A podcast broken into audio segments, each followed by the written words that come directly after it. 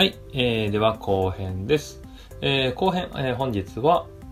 J1、2020年 J1 リーグ第12節ですね、セレッソ大阪対ベガルタ仙台の感想を言うというところです。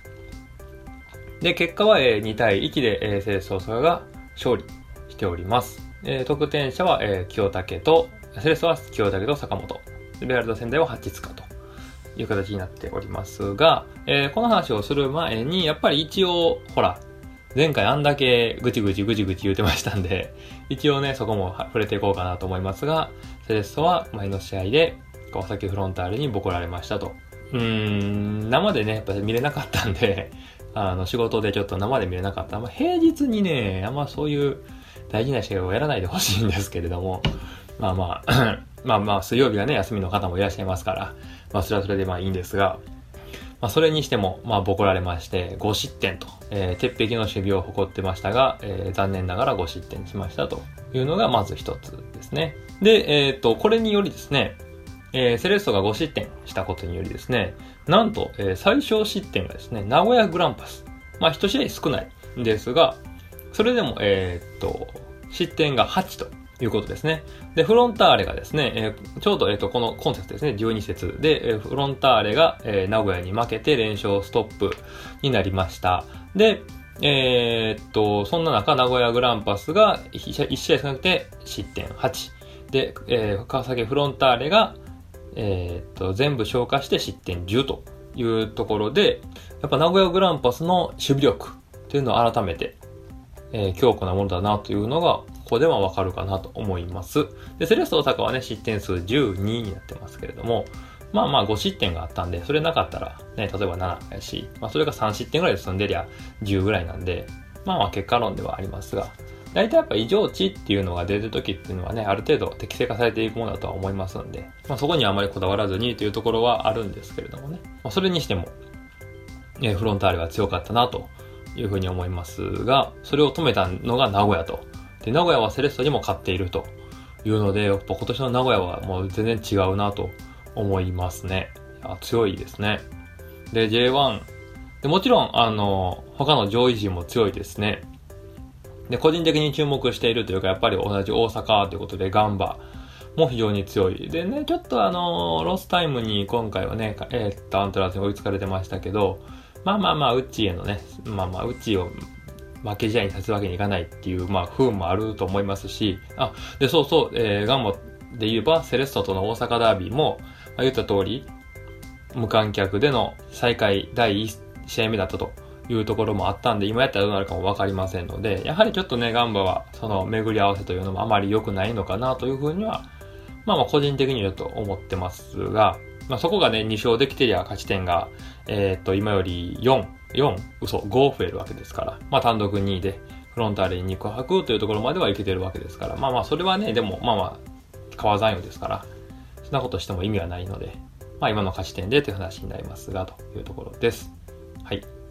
で、えーセレッソとしては5失点した後の、えー試合ですから、どういう風な、えー形でいくのかなと、その攻めと守りのバランスっていうのがあまり悪くなったりしてないかなという風に、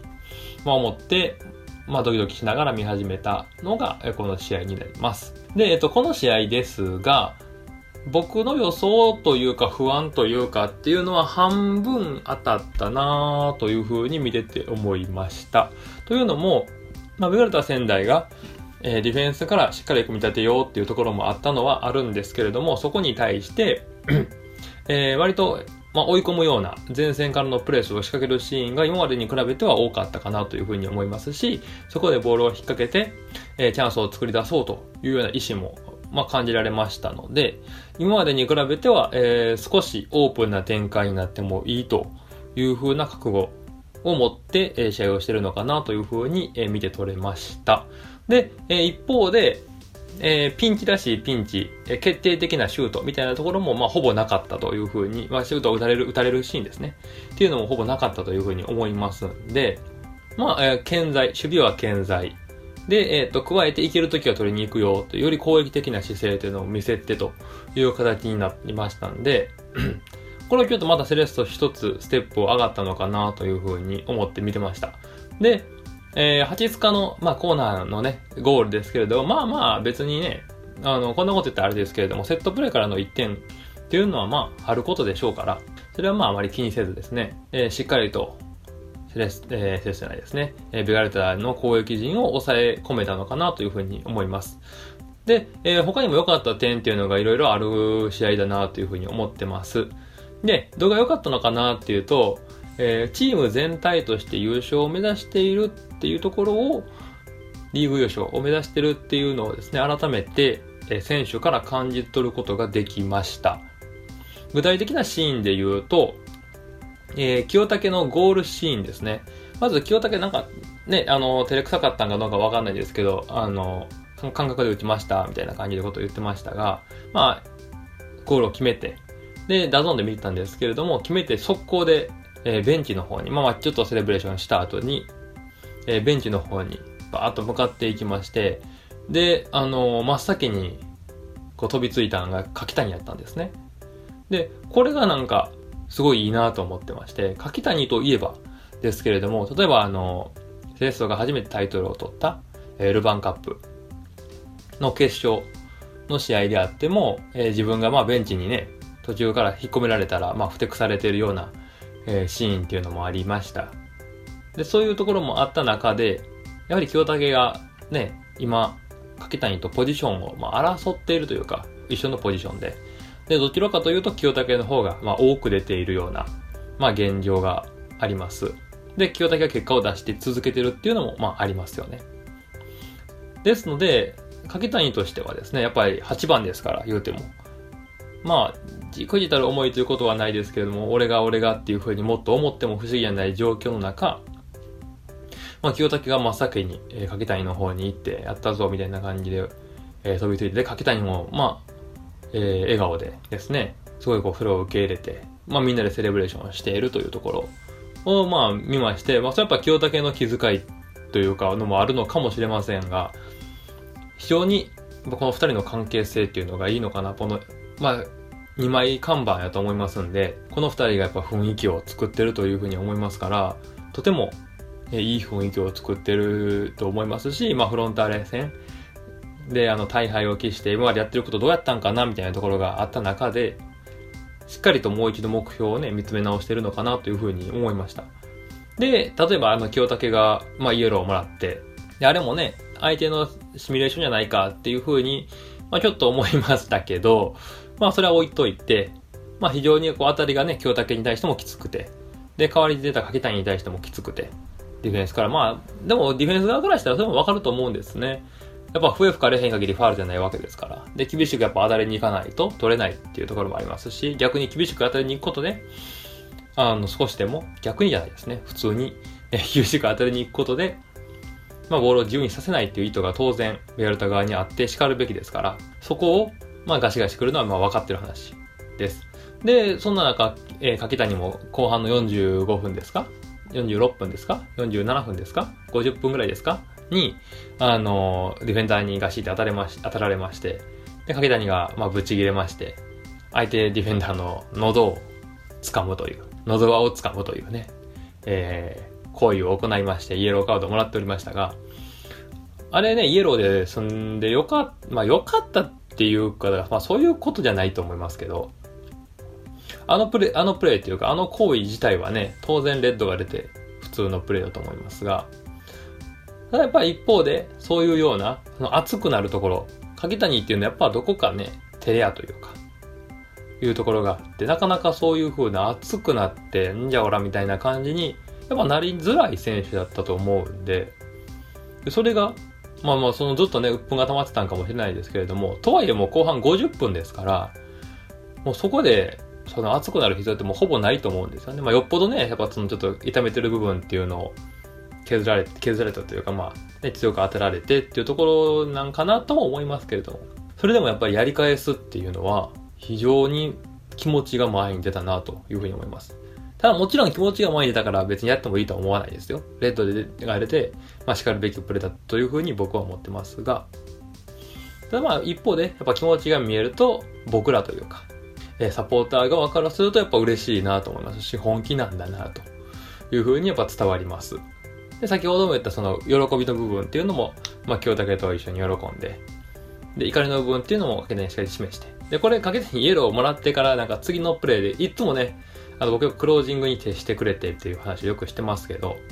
あのー、今回はちょっとあのー、突破して、高木に最後ラストパス出してましたね。あれ、いつもやったら多分もうキープに行くと思うんですけど、やっぱちょっと、イライラしてたんですかね。もう一点取ったらみたいな感じだったんかもしれないですけど。まあ、とはいえ、えー、そのね、えっ、ー、と、イエローをもらう前で、えー、アフターで、え、引っ掛けられながらも、え、ドリブルで突破するシーンもありましたし、みんなが見たい柿谷っていうのが少しずつやっぱ見えてきたんかなというふうに、まあ、思います。で、みんな、みんなというかですね、柿谷自身も、セレッソのこのやり方っていうのにだいぶフィットしてきたんかなと。よりフィット、まあ、十分フィットしてると思ってるんですけど、個人的には。より、もう一段階あったぞ、というふうに、まあ、見てて思いました。だから、やっぱこの、まあ、セレッソ大阪前からしっかりプレスするっていう、今までね、ポジショニングじゃだけじゃなくて、しっかりね、チンタラ回してるやったら前からも取りに行くぞっていう、まあ姿勢も見えましたし、えー、京体掛谷の、えっ、ー、と、2枚看板っていうのが、やはりしっかり機能してくれるっていうのも分かりましたし、あと忘れてはいけないのは、えー、坂本がしっかりゴールを取りますし、まあ、木山監督の前でね、えー、しっかり点を取れてよかったなと思いますし、あとはまあ、片山がサイドバックまでフォローするとかいうところであったりね。あとやっぱ、あのー、欲しいなフォワード陣。で、メンデスはちょいちょいゴールも取ってますんで、まあ、鈴木浩二のゴールであったりっていうのがもっと見たいなというふうには、もっと見たいというか、まずはね、えー、1点というふうには思いますから、見たいなという気持ちはありますけれども。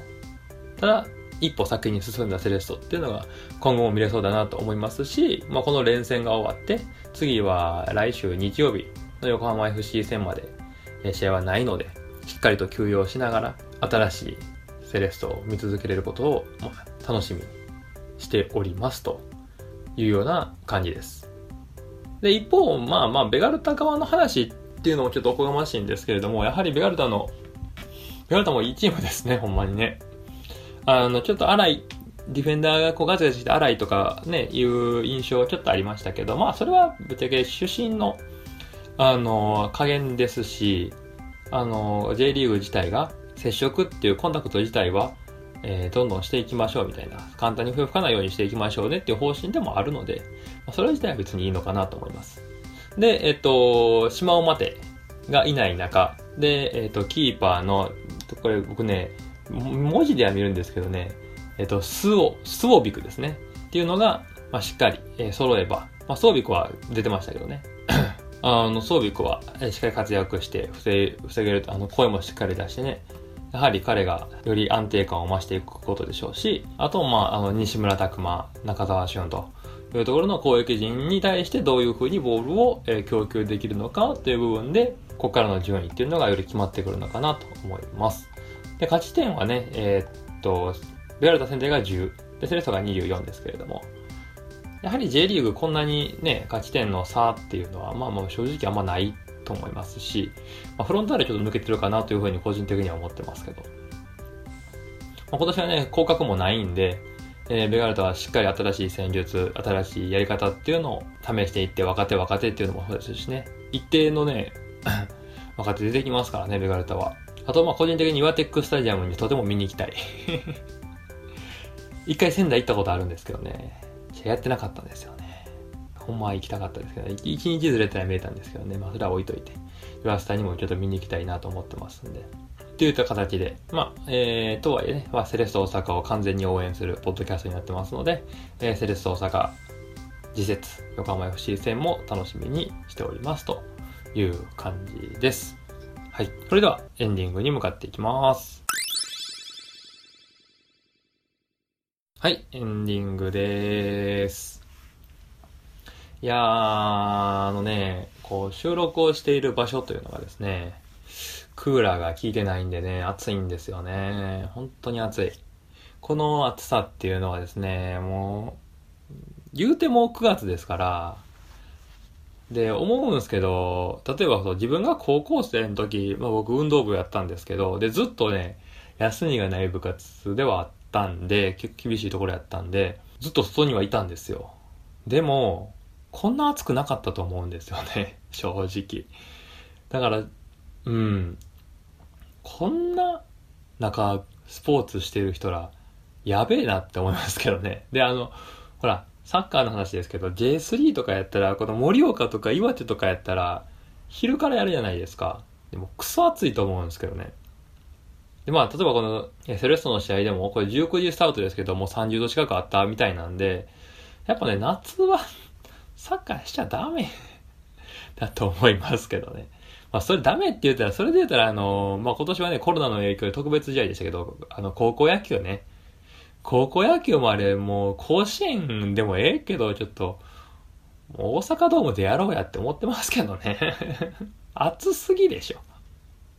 マジで。あれ、ほんまにね、何か起こりますよ、マジで。って思いながら見てます。その点ね、高校サッカーは冬ですから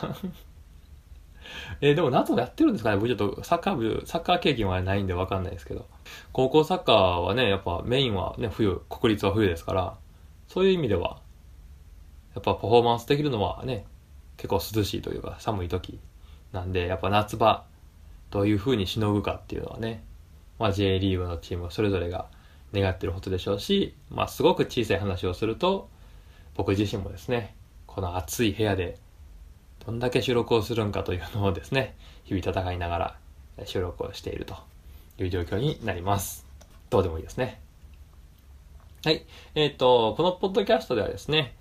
えー、Twitter アカウントあります。えっ、ー、と、アルファベットで KANI で数字の3。で、またアルファベットで OMOITUKI、カニさん、思いつきという風になっております。で、メールアカウントを持っております。えー、KANI 数字の3、ドット、思いつき、OMOITUKI、